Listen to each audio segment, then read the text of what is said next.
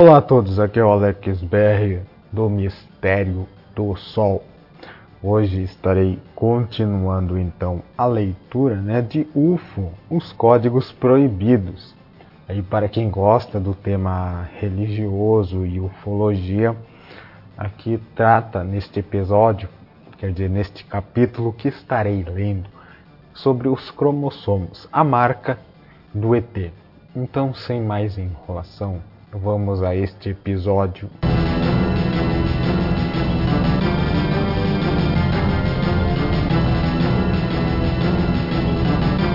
Podcast Mistério do Sol, segunda temporada. O podcast mais sério sobre mistérios. Pois então, o que seriam os cromossomos, a marca do ET? Quando se fala de alienígenas, alienígenas não se deve pensar somente nas visões né, de entidades estranhas, cuja lembrança deformada gerou cultos e mitos. Os anjos da face, né, entre aspas, não teriam trazido apenas conhecimento, é, quer dizer, conhecimentos, né, vários conhecimentos espirituais e tecnológicos para levar ao progresso, ainda que pouco. A, bar, é, a bárbara raça humana, que falando da raça humana, e a Bíblia nos ensina que os primeiros patriarcas pré-diluvianos, né, que tinham um contato muito próximo com Deus, podiam viver por períodos de tempo hoje impensáveis. Então trata-se provavelmente de lendas ou de erros por causa de uma contagem diferente do tempo, mas não podemos realmente excluir que no passado tenham existido manipulações genéticas para tentar prolongar né, a duração da vida humana em um período cujas condições ambientais eram tão adversas, a ponto de os terrestres correrem o risco de extinção. Um indício a favor dessa hipótese surgiu graças aos Kohen, os sacerdotes né, indicados no, é, no Êxodo né, por Yahvé como guardiões das tábuas da lei de Moisés. Eles gozavam de uma condição privilegiada é, eles eram membros né, da tribo de Levi e sobre os seus hábitos está até mesmo né, reservado um dos cinco livros do Antigo Testamento, né, que é o Levítico. É, tal, tal privilégio, então, foi por várias vezes identificado linguisticamente por meio do uso de Cohen, né, C-U-H-E-N, Cohen, como sobrenome né, modificado né, posteriormente para Kabin, Kahane e Kun, ou como adjetivo né, que se lê Tali Hakohen, o sacerdote. Então foi esse aspecto da natureza patriarcal da tradição hebraica dos Kohen que provocou a curiosidade de um grupo de pesquisadores de Israel, Inglaterra, Canadá e Estados Unidos, é, concentrando-se sobre o cromossomo masculino Y, né, passando de pai para filho. Examinaram né, centenas de correm de diferentes países e descobriram que no total haviam é, dois únicos marcadores, né, entre aspas, aqui no cromossomo.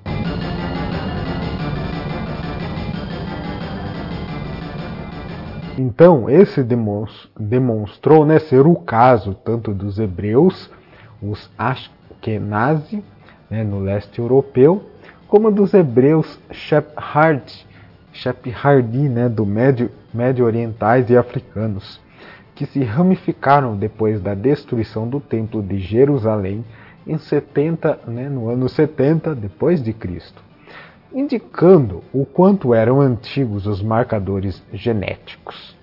Então, a explicação mais simples e direta é que esses homens possuem o cromossomo Y de Arão, né? disse o Dr. Cor Skumrek, do Instituto Israelense de Tecnologia de Haifa. Por outro lado, os hebreus não são iniciantes na busca de marcas, né, realizadas é, mais ou menos secretamente. Desde o estudo da Torá, por meio dos códigos, né, que é o caso do Código da Bíblia, de Michael Drosden, inspirado nos estudos cabalísticos de Moshe Katz, da Universidade de Haifa, que com um computador retirou na Bíblia uma letra a cada 49, encontrando palavras secretas e profecias. Então isso é apenas aí uma observação.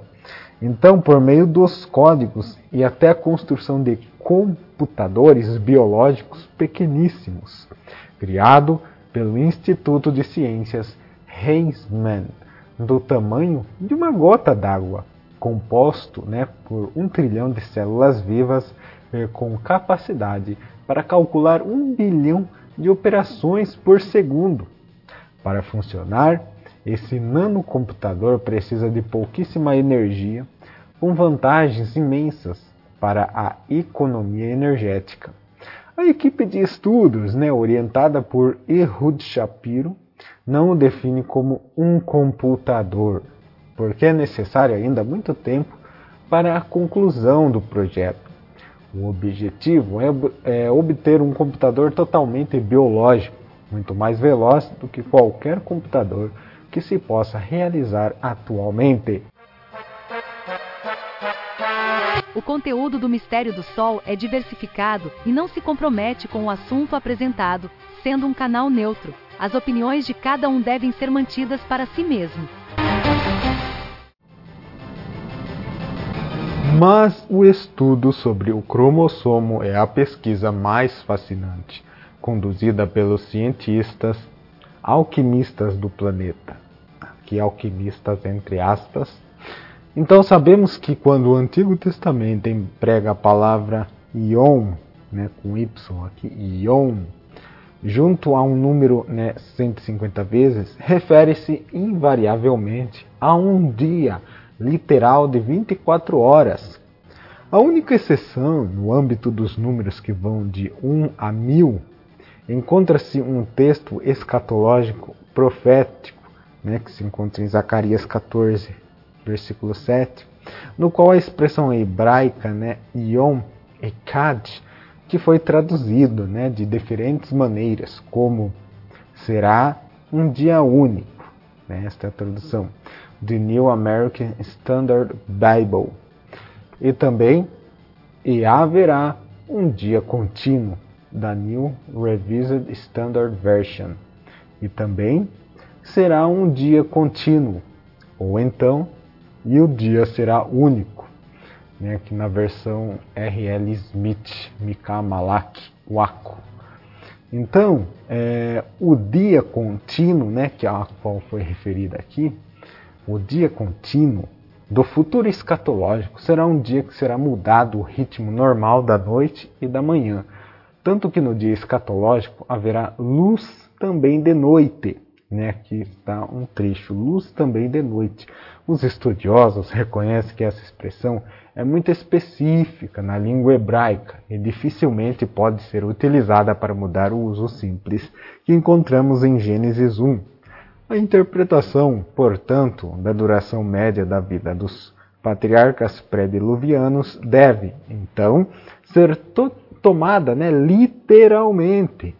E os patriarcas bíblicos possuíam a vantagem de uma longevidade impressionante.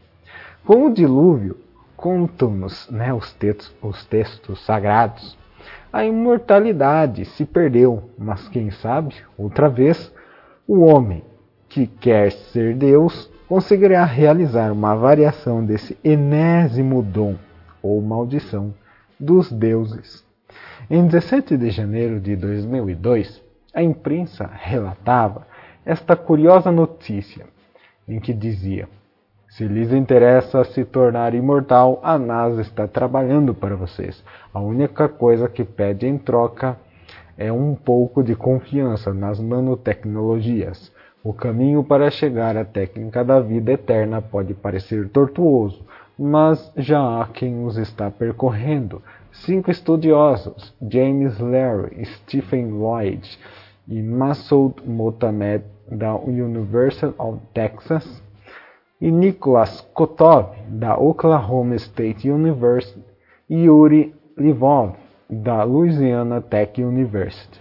Eles estão conduzindo uma pesquisa financiada pelo órgão espacial americano, com a finalidade de aplicar nos astronautas a nanocirurgia.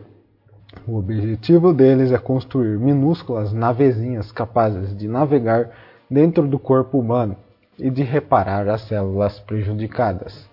Certamente já vimos uma história do gênero no filme Viagem Insólita, mas desta vez se fala seriamente. Os astronautas, segundo o site da NASA na internet, têm um grande problema com as radiações. Todas as vezes que deixam a Terra, perdem a proteção do campo magnético que envolve o planeta. Naturalmente, estão protegidos por é, materiais e macacões especiais, mas estes estratagemas não bastam. Algumas partículas movidas pela radiação penetram, assim mesmo, as telas e furam as células como se fossem pequenos projéteis. O resultado, em muitos casos, é o desenvolvimento de graves doenças como o câncer. Para resolver esse problema, a NASA pensou na nanocirurgia. Esse setor da pesquisa médica tem a ambição de criar minúsculas partículas capazes de se moverem pelo corpo humano para identificar as células doentes e curá-las ou destruí-las. As partículas possuem dimensões de algumas centenas de nanômetros, isto é, muito menores do que uma bactéria, pois um nanômetro é a milionésima parte de um milímetro.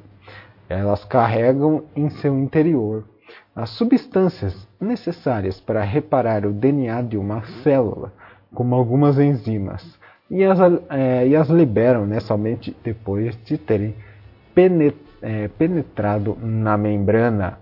Podcast Mistério do Sol, segunda temporada. O podcast mais sério sobre mistérios.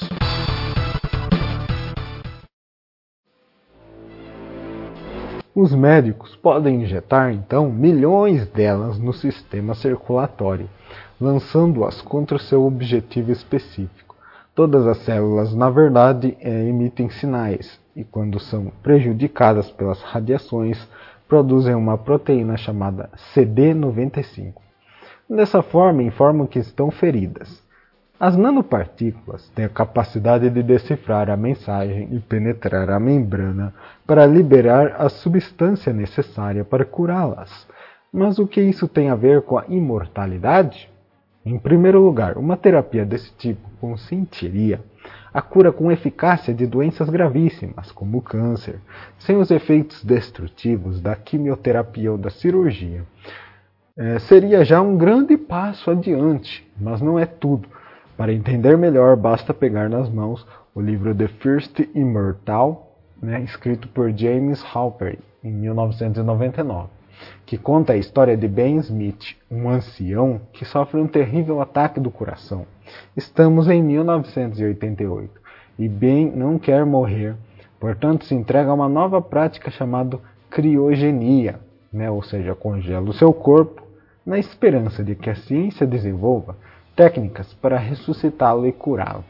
Em 2072, por ocasião do seu é, 147 aniversário, Smith é reanimado por uma bisneta que usa os prodígios da nanotecnologia. Ficção científica? Certamente não. Na América, os centros de criogenia já existem e do resto a NASA está cuidando.